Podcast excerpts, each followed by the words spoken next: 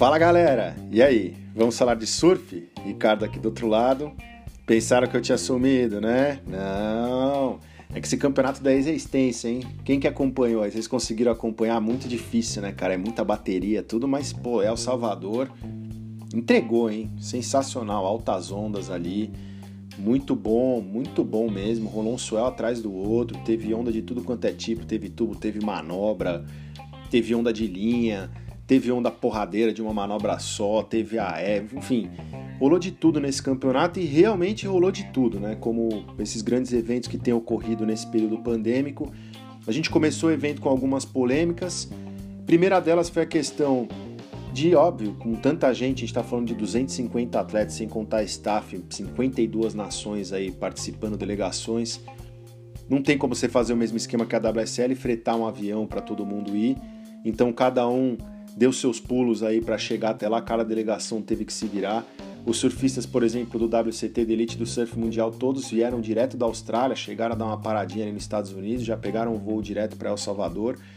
Muitos atletas, inclusive, foram direto para El Salvador, como foi o caso do Michel Borese, já tinha uma galera que estava antes até do evento começar, um bom tempo até atrás, até pelo fato de El Salvador não ser tão caro como, por exemplo, você ficar na Europa, ou ficar nos Estados Unidos, Austrália, muitos atletas aproveitaram para ficar por lá já bem antes, até um mês antes ali, ou foram mais de uma vez desde o ano passado, nesse período, sabendo que ia ter o evento lá, o ISA Surfing Games, foram treinar para, enfim, se aperfeiçoarem ali, se adaptarem às condições no mar ali em El Salvador.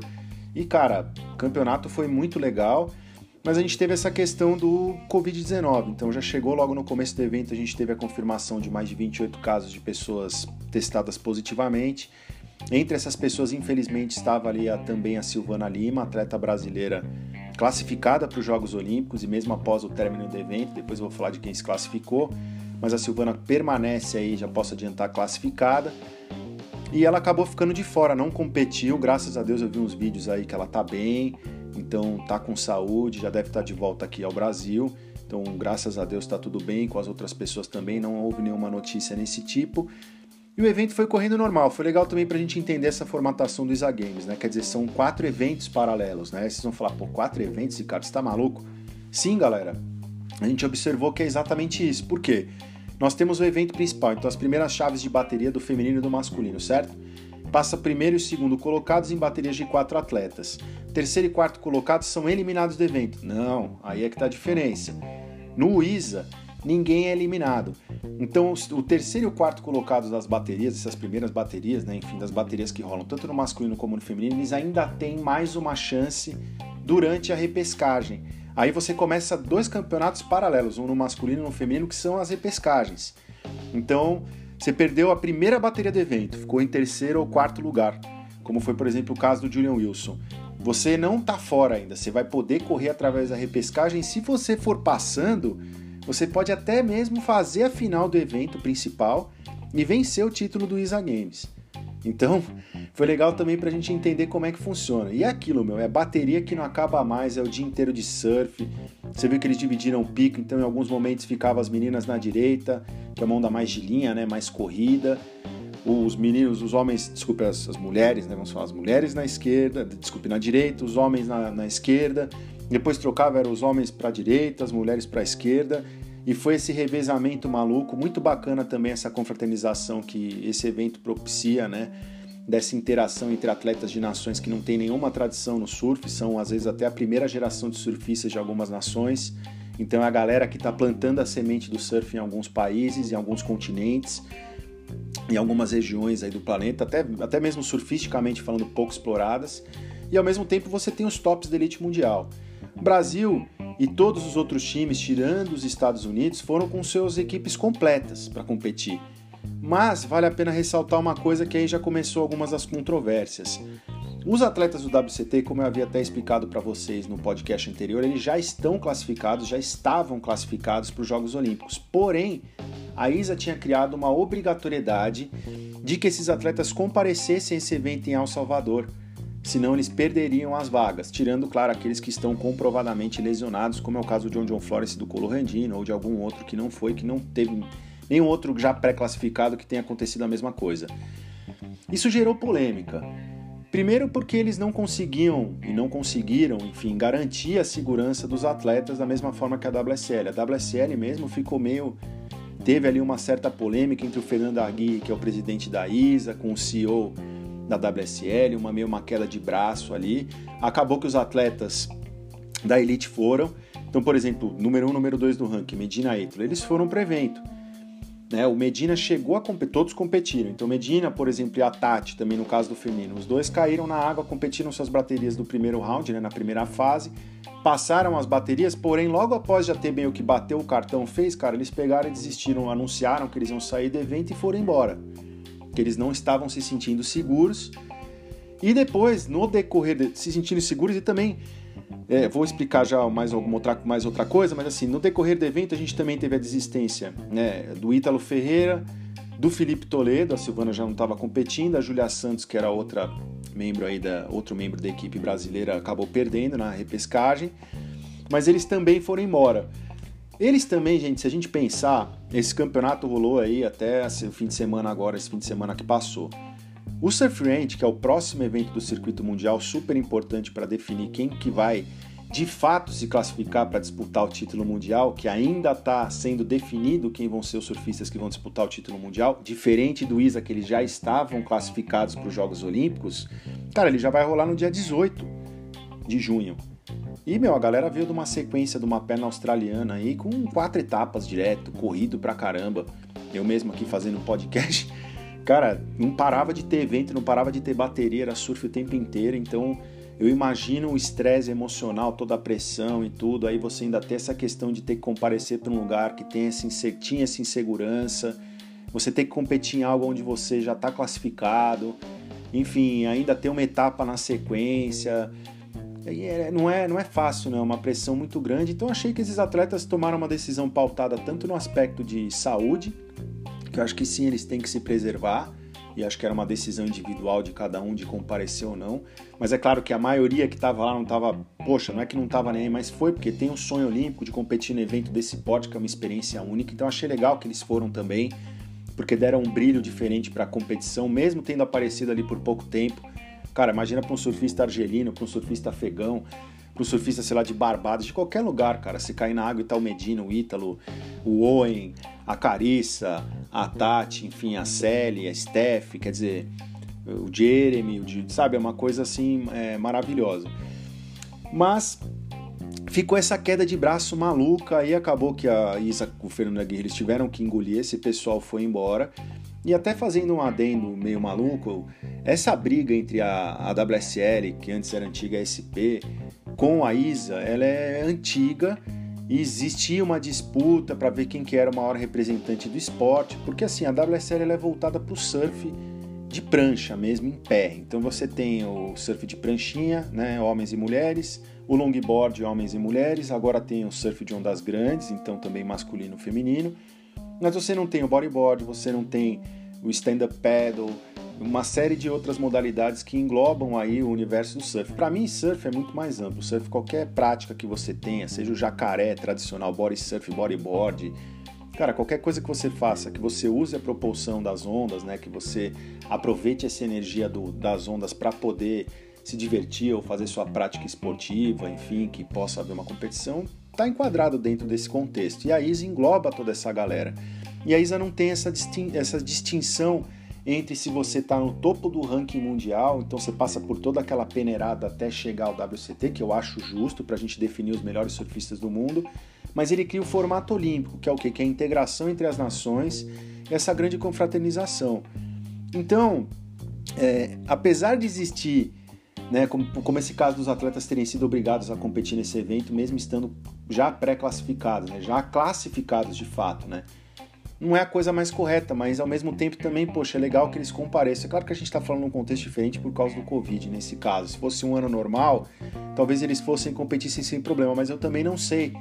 Porque a proximidade, por exemplo, mesmo se tivesse sido feito no ano passado, tanto esse evento como as Olimpíadas, ele também ia ser muito próximo. Ia ter um espaçamento um pouquinho maior no calendário, mas não ia ser muita coisa não, galera. Ia ser uma coisa bem corrida para o atleta que também está no circuito mundial, né? Por outro lado, eu também acredito que assim é, precisa ter uma entidade diferente da WSL e também tem uma entidade diferente da ISA para que haja um equilíbrio, porque eu também acho que o surf não tem que ter um dono. Eu sei até que pensando para frente em termos de associações nacionais, ou mesmo se você falar da América do Sul, escritórios regionais, eu acho que seria legal porque nós poderíamos ter uma, uma, uma, unificação dessas associações, uma distribuição de renda muito melhor. Então, de você ter dinheiro para realizar os eventos regionais, os eventos nacionais, os eventos estaduais, municipais, enfim, desde as categorias de base, subindo até o nível profissional, passando tanto pelo nacional, indo para o âmbito internacional, então acho que seria legal para captar mais patrocínios e conseguir ter uma coisa mais organizada, que você pudesse escalar como um plano de carreira, falando de surf profissional, e também para alcançar mais gente, esse mix das duas, porque a WSL acaba que, se você não está no WQS, né, ou você não compete nos eventos Pro Juniors que são vinculados ali pela WSL, das associações regionais, cara, você nunca vai existir para o mundo do surf, competição, entendeu? Você não pode viver daquilo. A ISA, ela já abre essa porta, se você fizer parte de um país que está inscrito na ISA, há uma delegação, tem um comitê, quer dizer, você tem ali a associação do país e tal, né, a Confederação Nacional de Surf, você já pode participar desses eventos. Basta se inscrever e você pode ir. Não interessa se você tem o nível de surf do Gabriel Medina ou se você é um primeiro surfista da história do seu país, entendeu? Que vai competir. Então, isso é o que eu acho também que é legal e eu gostaria que a gente chegasse nesse ponto. Então nós tivemos aí a definição dos classificados, então são 20 mulheres e 20 homens. Eu vou passar a listagem aqui rapidinho para vocês e depois eu vou falar umas coisas interessantes que eu observei. Ah, só para falar, tá? Esqueci até. O campeonato, cara, foi animal, teve altas ondas, o surf foi de altíssimo nível realmente, conforme foi aquilo que eu falei, conforme foi afunilando, o nível foi subindo. É legal também ver que esse campeonato da ISA gera a possibilidade de aparecerem outros surfistas que estão às vezes fora do radar. Tem velhos conhecidos ali, mas muitos surfistas até fora do radar do circuito mundial da WSL. Eles acabam ficando mais voltados para os eventos regionais ou Pro Junior ou WQS, a gente acaba não vendo tanto. Então no feminino não foi uma surpresa, mas a Sally, embaladíssima da vitória em Hot Nest Island, venceu também o ISA Surfing Games, confirmando, claro, a sua classificação aí para as Olimpíadas de Tóquio ficou em primeiro lugar surfando muito, fez alguns dos maiores somatórios do evento, as maiores notas, enfim, estava quebrando. Em segundo lugar, nós tivemos aí a Holanda Sequeira de Portugal se classificando também para os Jogos Olímpicos. Olha como o surf português está crescendo. A gente já tem duas atletas classificadas aí e fazendo pódio, porque o bronze ficou com a Teresa Bonavô, Bonavô que também bom valor, desculpe, que também é, fez um, se classificou para as Olimpíadas com esse excelente resultado. E em quarto lugar tivemos aí a Daniela Rosas, peruana.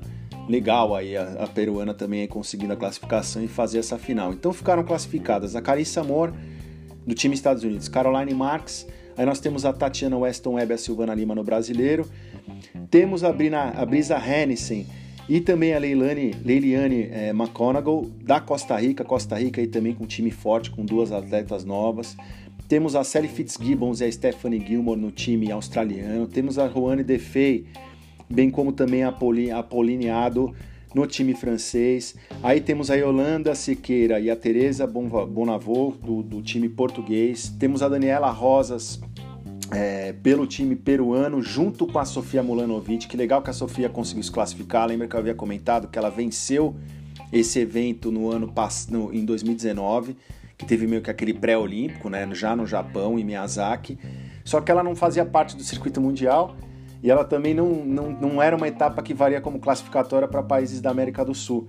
Então ela teve que trilhar um caminho aí bem árduo, surfar muito nesse evento para conseguir a classificação e conseguiu veterana, já foi campeã mundial, acho que ela vai dar trabalho e ainda vai vir como atual campeã do evento no Japão. Então isso vai ser muito legal. Aí nós temos do Japão a Marina Maeda e a Muro de Suzuki, Marina que é radicada havaiana, mas é japonesa também e Amuro de Suzuki, que é aquela que a gente está acostumado a ver, que está competindo aí através de uma vaga de lesionada, mas sendo a rookie aí do ano, na minha opinião, no circuito mundial feminino. Então o Japão vem com um time forte. Aí a gente tem a Nat Leloa, temos ela Williams, a Bianca Butentag da África do Sul, que já foi top do circuito. E temos a equatoriana Dominique Barona. Então essas são as 20 surfistas que vão competir. Eu vejo aqui, é claro, se a gente pensar Carissa, Caroline, Tati, Silvana, Brisa, Sally, Steph, Defei, a gente está falando de surfistas de altíssimo nível tops do circuito mundial, mas essa nova geração também que está chegando, como por exemplo as, as, as, mulheres portuguesas, a gente também tem as peruanas, que vem aí com, a, com, a, com esse plus aí da Sofia Mulanovic, mas temos essa equatoriana Dominique, quer dizer, vai ser bem pegado, acho que vai ser um evento muito legal, é claro que as tops do circuito vão dar muito trabalho, mas vamos ver. As meninas vão vir quentes aí porque elas estão, essas que estão chegando agora, conseguindo essa classificação, vão ter a sua primeira aparição assim no mainstream do surf, quer dizer, eu acho que vai ser um evento muito bacana. E aí passando para o masculino, o vencedor desse evento foi o Juan Duru. Juan Duru francês, cara, é um surfista incrível, já foi top do WCT, é um cara que se destaca em pipeline, em feed, cara, em qualquer Teahupo, né, Teahupo no Tahiti, ou Chopo, para como alguns falam. É um cara que surfa muito, onda boa, onda pesada, também quebra na marola. Quebra, surfa demais. Merecida a vitória dele, quebrou nesse campeonato. É um cara muito forte. Eu acho que ele, até para voltar tanto pro WCT, mas como também um cara para conseguir lutar pela medalha mesmo, porque ele é um cara muito raçudo, surfa muito. Não é tão habilidoso assim nos aéreos, mas tem, depende de como é que vai estar o mar, cara. Quanto mais craquelento, mais ele vai quebrar. Mas vamos lá. Em segundo lugar, tivemos o Canoa Igarashi também se confirmando como classificado aí para as Olimpíadas. Então isso eu achei muito legal mesmo da parte é, do canoa conseguindo fazer bonito aí para o Japão. E aí nós temos aí o Jeremy Flores também fez a final e o Hiroto Hara. É interessante eu falar para vocês uma coisa, viu galera? Apesar de ter vencido a etapa, o Randuru não está classificado para as Olimpíadas, ele vai ficar como alternate, ele vai no mesmo caso do Felipe Toledo, atrás do Medina e do Ítalo. Você vê que coisa, por quê? Por que isso? Porque o Jeremy Flores e o Michel Bourez já estavam classificados através do WCT de 2019. Então ficou essa questão, mas é aquilo, se alguém se machucar, não tiver bem, eu sei que o Michel Bourez acabou machucando aí o tá com uma contusão no pescoço que estava incomodando ele um pouco. Vamos ver se ele vai competir agora na piscina, tem tempo para se recuperar. Mas é aquilo, se der um chabu com alguém, o Juan Duru já é o primeiro na lista aí da equipe francesa. Então nós temos aí classificados Medina Ítalo, Color John John Florence, Owen Julian Wilson, Jeremy Flores Michel Bures, Kano Igarashi Hiroto Hara. Hiroto Hara é um surfista muito bom, ele já venceu o US Open lá em, em Huntington Beach. É um baixinho aí que quebra muito, tem um surf muito bonito. Temos aí o George Smith, o Leon Glatzer, que foi classificado aí através da Alemanha, cara, ele surfa demais, deu Kirupt, aéreo, full rotation, meu, esse moleque quebra, cara, vamos guardar esse nome aí, porque ele é muito bom. Miguel Tudela, peruano, puta, Tudela é um excelente surfista, merecido, cara quebra, junto com o Luca Messinas, que também conseguiu manter a classificação dele. Aí nós temos o Manuel Selmanto, o grande surfista aí chileno, o Rio Eida, moleque que quebra aí da Indonésia, surfa demais, tem uma linha muito bonita. Nosso aí Patrício Kikas, o Frederico Moraes classificado. Temos também o Billy Sterman na Nova Zelândia, surfa muito o moleque também, tá sempre ali brigando pelas posições para entrar no WCT, já chegou aí a, a, a, entrar, mas não conseguiu se manter. Temos o Hansi Buchheim do Marrocos, um surfista que vinha no começo de 2019 quebrando, nem sei como é que vai ser do, do, do, do challenge agora do, do WQS, mas é um cara que tem chance de entrar no WCT e tem muito surf. E temos também muito bacana o Leandro Zuna, Desbancou Santiago Muniz, que já foi até campeão da, desse, desse Mundial da ISA.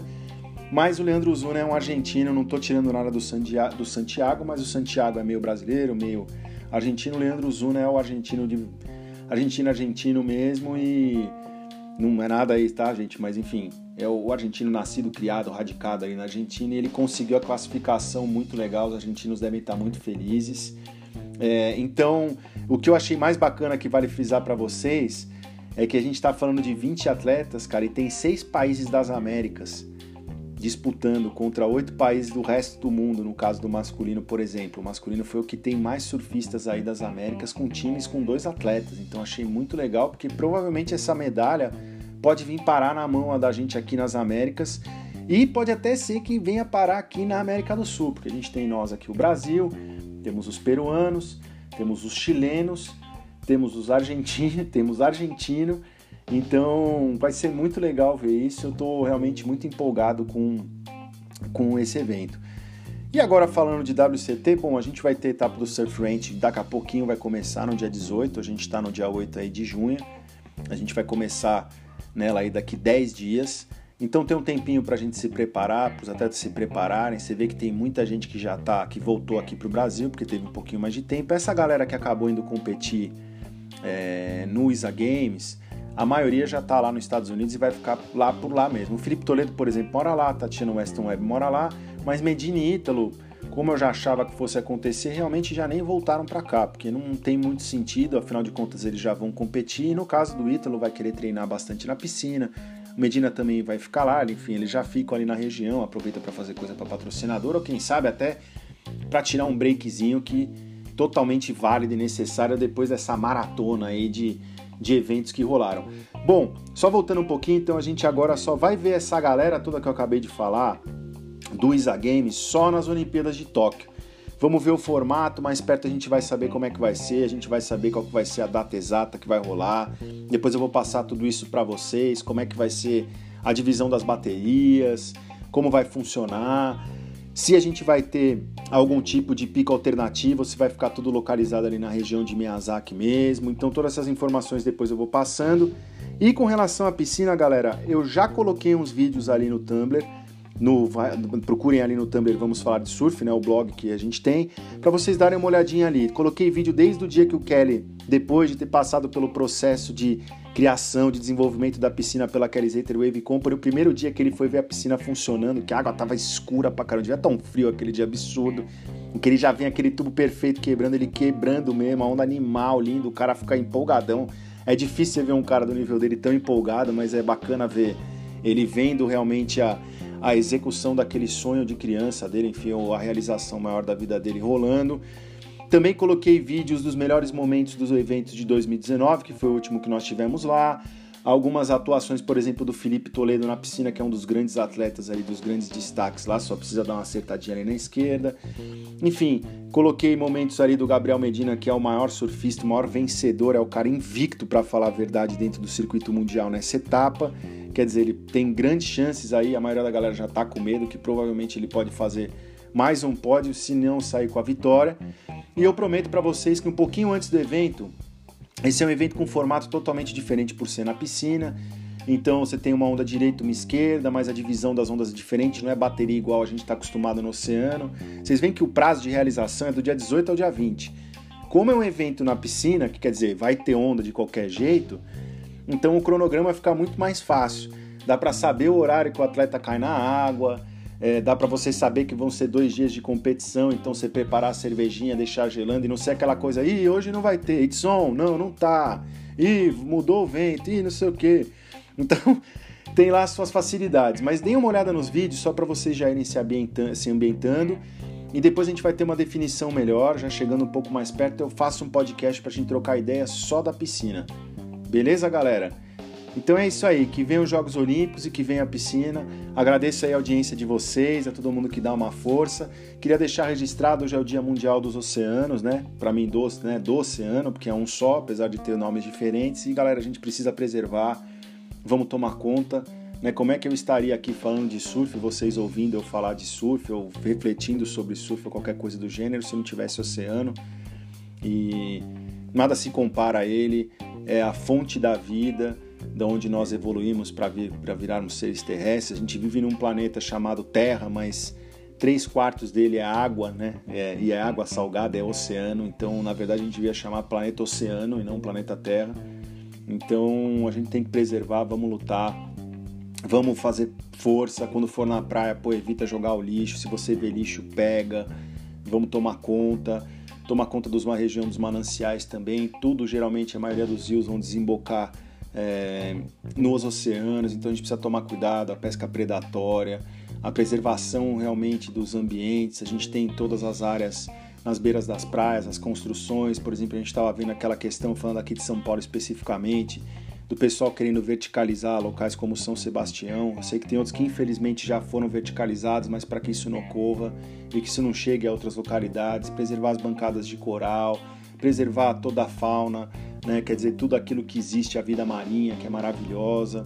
Então, cada um de nós fazendo a nossa parte dentro do nosso microcosmos, a gente vai conseguir fazer uma grande diferença aí no macro, né? que afinal de contas, independente de país, de continente, de idade, de sexo, de qualquer coisa, de orientação, de tudo, nós somos todos irmãos, a gente vive no mesmo lugar. E acho que a exploração né, do, do, do da, de tudo que a gente vive hoje, então a gente está, daqui a pouco tem gente indo para Marte, colonizando lá, enfim, a gente conhece cada vez mais o espaço, mas a gente não conhece muito mais do que 5% do que existe nos oceanos. Então acho que a grande chave para a vida e para a evolução dos seres humanos e da humanidade está aqui dentro mesmo da Terra, né? Mas dentro dos oceanos, dentro da água. Então é isso, galera. Segue lá no arroba Vamos Falar de Surf, surf curta, compartilhe, chama a galera para curtir também. Obrigado pela audiência do podcast. Vai lá no Twitter também, hashtag Falar Surf. E tamo junto, galera. É isso aí. Surf na veia. Obrigado pela audiência, um abração para vocês e até o próximo Vamos Falar de Surf. Aloha, valeu, até a próxima. É nóis.